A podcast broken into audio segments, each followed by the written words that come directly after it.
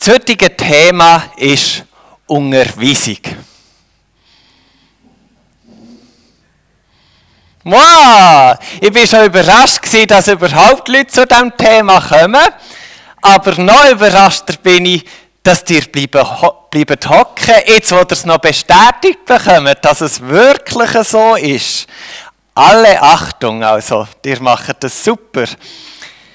Unterweisung ist ja schon ein kleines Wort mit Gänsehautcharakter.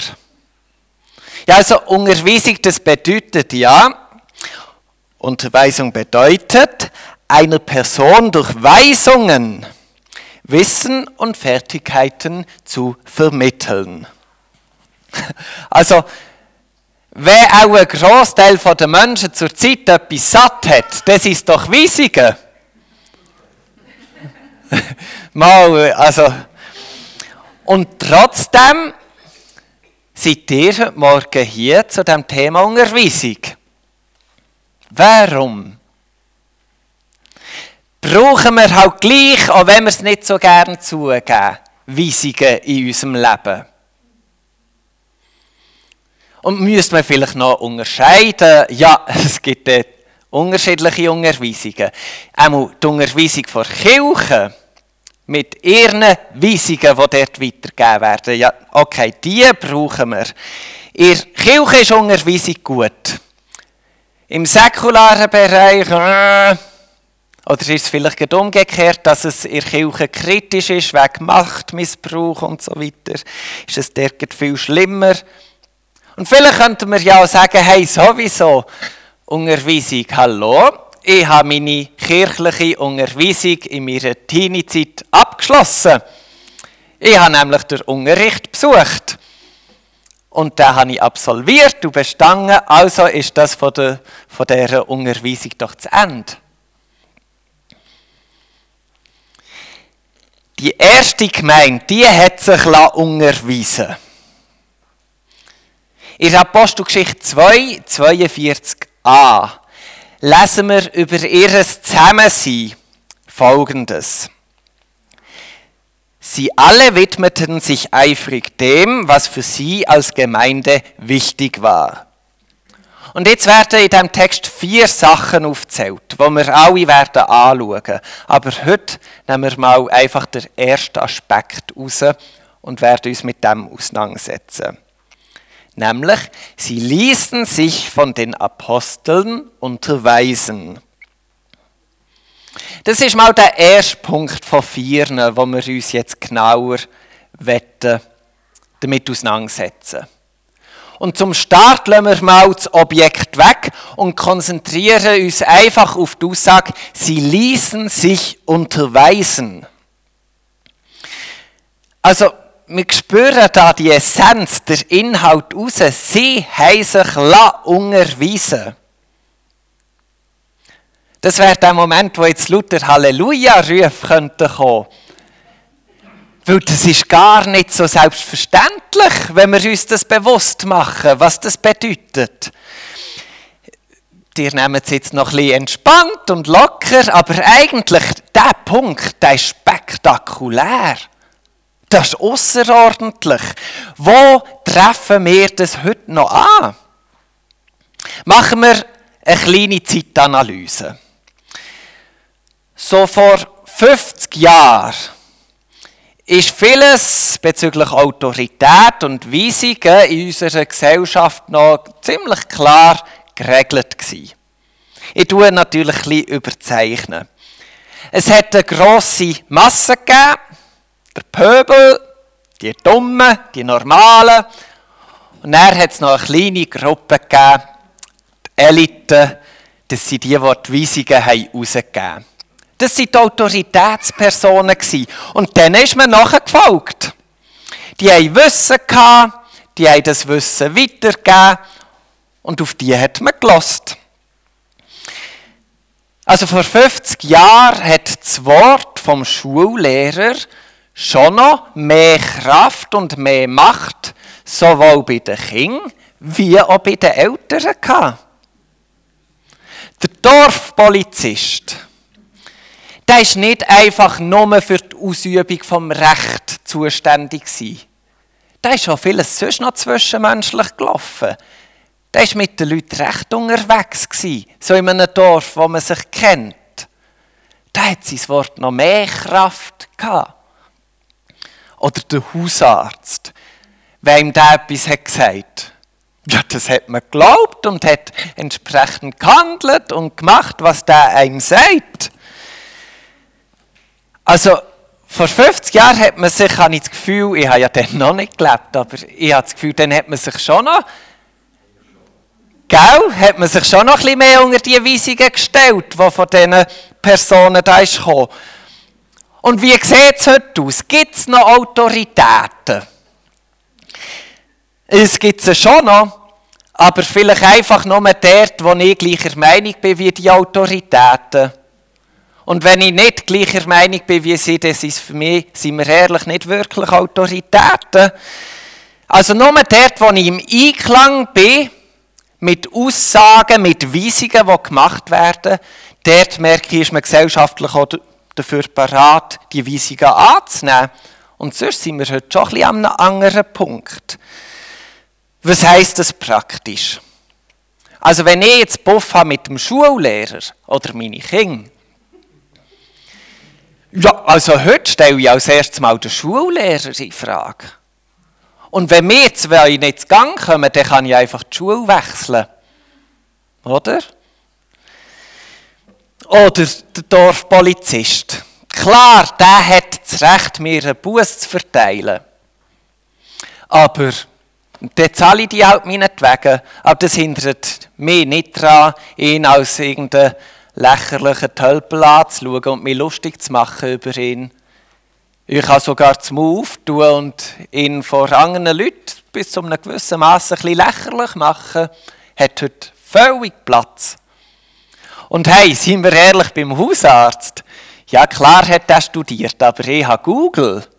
Also, hey, wenn der mir etwas sagt, dann kann ich jetzt zuerst mal googeln, ob das wirklich stimmt, was der mir verzapfen will. Das nehme ich doch nicht einfach an, seine Weise. Geht's noch? Ich bin doch aufgeklärt.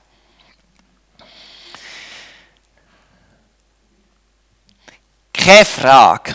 Es ist nicht schlecht, die Wandlung, die jetzt stattgefunden hat, dass wir die Autoritäten, die es in unserem Leben gibt, dass wir nicht einfach blind alles strikt befolgen, was die sagen. Dass wir ein bisschen mitdenken, hinterfragen, dass ein Dialog stattfindet, das ist sicher gut. Aber ich habe das Gefühl, das Pendel ist schon ein bisschen von einen Seite auf die andere Seite ausgeschlagen. Wir sind vielleicht ein bisschen fest ins andere Extrem hineingümperlet. Es gibt Autorität in dieser Welt immer noch. Aber dort, wo wir uns wirklich unter die Weisung stellen von diesen Autoritäten, ist vielfach nur sind die Themen, die uns auch wirklich passen. Wo wir im Einklang mit ihnen sind, wo wir einverstanden sind. Und sonst habe ich das Gefühl, sind sehr schnell nur halbe Autoritäten. In Weisheit 6,17 steht, denn da ist der Anfang der Weisheit, wo einer aufrichtig Unterweisung begehrt. Unser Wissen, das vergessen wir manchmal ein bisschen. Das ist trotz aller Aufklärtheit nur bruchstückhaft. Wenn wir ehrlich sind, was wissen wir schon? Ich war mal in einer Teamsituation, da hat es Teammitglied, ein anderes Teammitglied für etwas recht scharf verurteilt. Und das hat viel Raum eingenommen, das war ein langer Prozess. Zwei Jahre später ist das verurteilende Mitglied am genau gleichen Punkt. Ich habe die Person auf diesen Umstand angesprochen und die Antwort war sehr simpel. Ja, heute sehe ich es halt anders. Das darf man. Das ist ja gut so. Aber es muss auch zum Rückschluss führen, hey, es ist nicht alle Weisheit bei uns. Wir brauchen Unterweisung und das gibt uns Weisheit für unser Weitergehen. Und alles, was wir im Moment wissen, ist immer nur bruchstückhaft.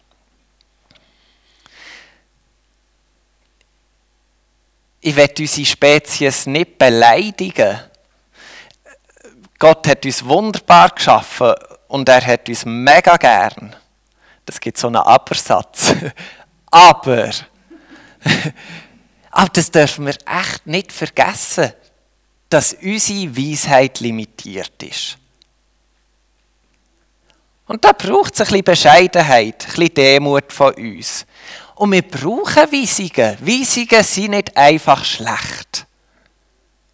Und wenn uns mal eine Weisung nicht passt von jemandem, muss es auch nicht schlecht sein, nur weil es uns am Anfang mal einfach nicht passt.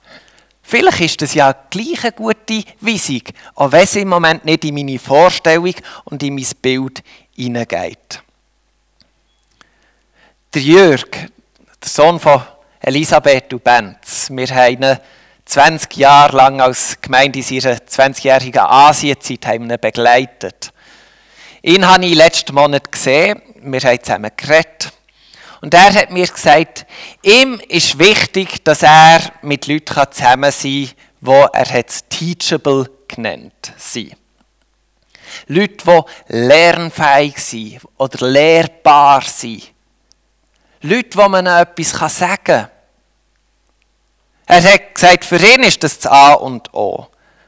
Und das hat schon noch etwas Wahres. Wissen Geschick, Fertigkeiten, Handwerk, all das können wir uns aneignen. Da müssen wir etwas investieren, üben. Das kann man sich alles aneignen. Aber das andere, wenn wir nicht lernfähig oder lernbereit sind, dann wird es schon noch schwierig. Das ist dann etwas, was schon noch tief in uns innen hockt, ein Charakterzug, der schwierig ist, im Unterwegssein mit Jesus und seiner Gemeinde. Und das führt sehr schnell zu Hochmut. Wir dürfen uns also schon fragen, ja, sind wir, sind wir teachable? Sind wir bereit, Unterweisung in unserem Leben zuzulassen? Die erste Gemeinde hat das packt und ich glaube, wir packen das als Gemeinde auch. So, dann dürfen wir endlich zu meinem Lieblingspunkt kommen. Bis jetzt haben wir ja das Objekt von dem Satz weggelassen.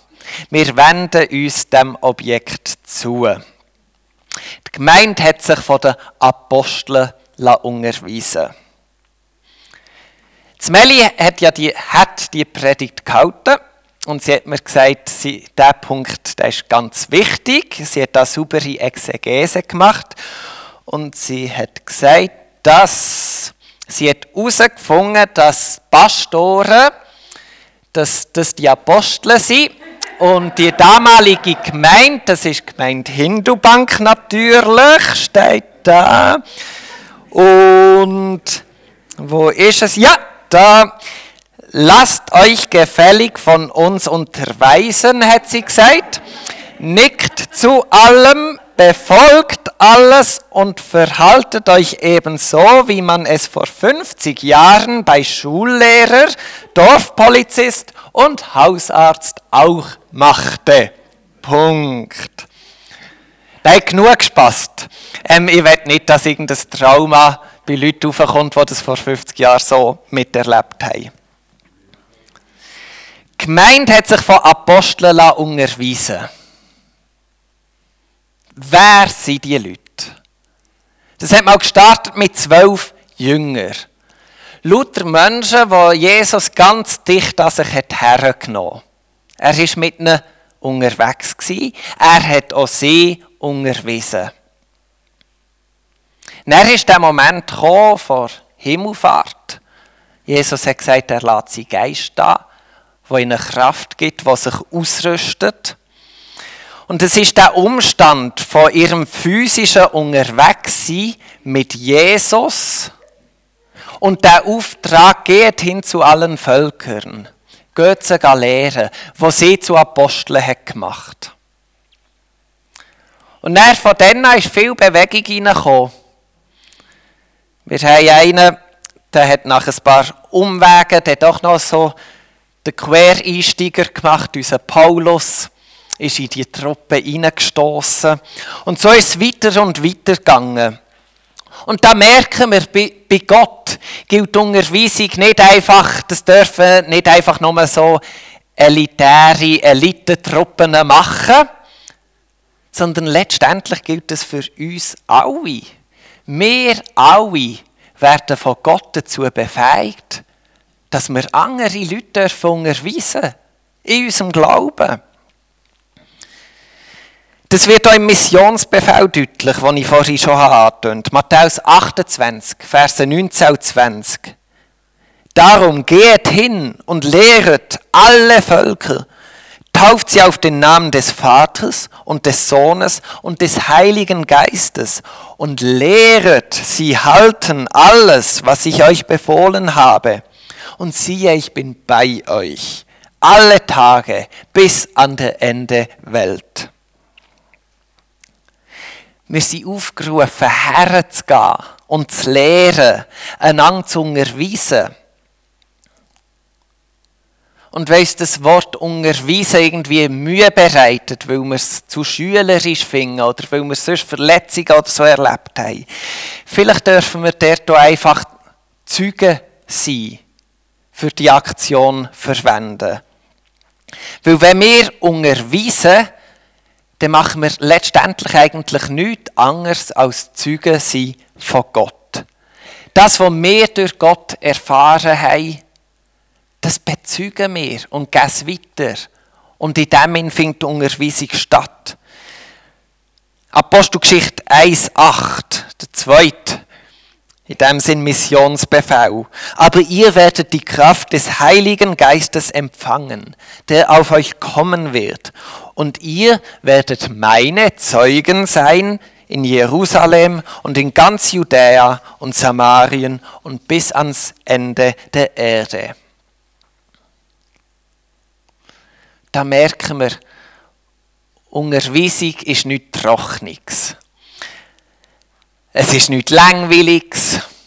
Es ist nichts, was rein nur auf der Kopfebene stattfindet. Es ist nicht für Leute in Machtpositionen oder für eben eine elitäre Truppe. Im Unterweisen da steckt Leben drin. Im Unterweisen da geht es darum, dass wir von Gott dürfen Leben empfangen. Dass wir über das empfangene Leben in uns dürfen nachdenken, dass wir das verarbeiten können und dass wir dann genau das, was sie uns anstellt, dürfen in dieser Welt bezeugen. Im Bezeugen von diesem Leben unterweisen wir. Und das Schöne ist, und da spüren wir die Größe und Weite von diesen beiden Missionsbefehlen. Es startet in unserer Gemeinschaft. Startet im Kleinen und dann wird es immer größer. Und für die Unterweisung, wie es Gott sich denkt hat, wo, wo das Leben verkündet, wo uns in eine Freiheit soll führen das soll alle Welt erreichen, bis ans Ende soll es gehen. Und Gott hat uns zugesagt, dass er in dem Sinn immer bei uns ist. Dass er uns nicht alleine lässt, egal wo wir hergehen. Und da hoffe ich und denke und merken wir, Unterweisung, das ist etwas, was uns Freude machen darf. Weil da steckt so eine grosse Hoffnung in. Das ist etwas Gutes, das ist etwas Wertvolles. Letztendlich ist es Güte, die wir dürfen empfangen durch die Unterweisung. Es ist Güte für unser Leben, die uns hilft, dass wir uns dürfen entfalten Ich werde mit zwei Gedanken abschließen. Der erste ist, bin ich teachable? Bin ich lehrbereit? Lerne ich mich auch wenn mal etwas nicht meinen Vorstellungen entspricht, lasse ich mich dort unterweisen. Natürlich sagen wir jetzt alle dreimal, ja, klar. Vielleicht lohnt es sich so mal darüber nachzudenken, wenn in letzter Zeit habe ich mich unterweisen Auch wenn es vielleicht nicht meinem Kopf entsprochen hat. Und wie ist es mir da dabei gegangen? Vielleicht können wir das ein bisschen reflektieren und das wird uns auch eine recht präzise Antwort geben auf diese Frage hier.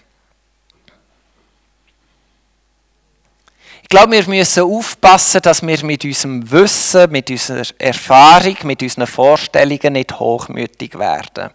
Sprüch 16, 18 sagt, wer zugrunde gehen soll, der wird zuvor stolz und Hochmut kommt vor dem Fall.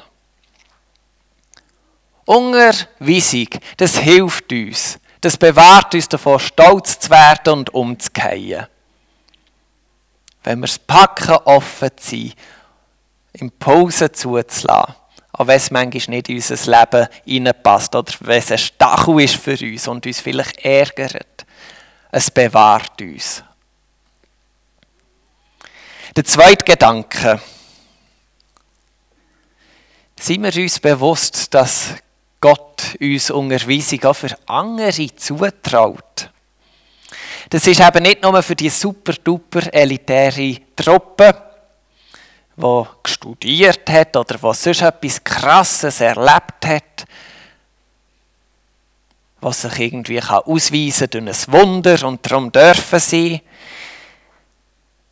wenn ich mit Gott in einer Beziehung lebe, wenn ich, wenn ich erlebe, wie er Güte in mein Leben steckt, Barmherzigkeit in mein Leben steckt, wie ich Gnade von ihm darf empfangen, wie ich unterwegs darf sein in meiner Schwachheit, weil ich Kraft bekomme von ihm. Dann darf ich das einfach bezeugen. Hier, Gemeinde, in der Nachbarschaft, irgendwo. Ich darf es einfach bezeugen. Und das macht uns, Apostelgeschichte 1,8, eben zu diesen Zeugen. Und in dem, dass wir Zeugen sind, tun wir einander unterweisen. Wir helfen einander auf dem Weg, wo wir sind mit Gott. Es wird uns der Weg zeigen. Es wird uns ausrichten und uns helfen und stützen zum unterwegs sein. Es wird Gemeinde bauen und es wird letztendlich Reich Gottes bauen. Und so hoffe ich abschließend, dass das Wort Unterweisung immer noch ein bisschen Gänsehaut bei uns verursacht. Aber nicht, weil es ein Schock ist für uns, sondern weil es eine freudige Gänsehaut ist. Weil wir wissen, ihr Unterweisung, da kommt Güte auf uns zu, da kommt Segen auf uns zu. Dort werden wir davor bewahrt, dass wir umkehren, sondern wir dürfen sicher auf festem Boden vorwärts gehen. Amen.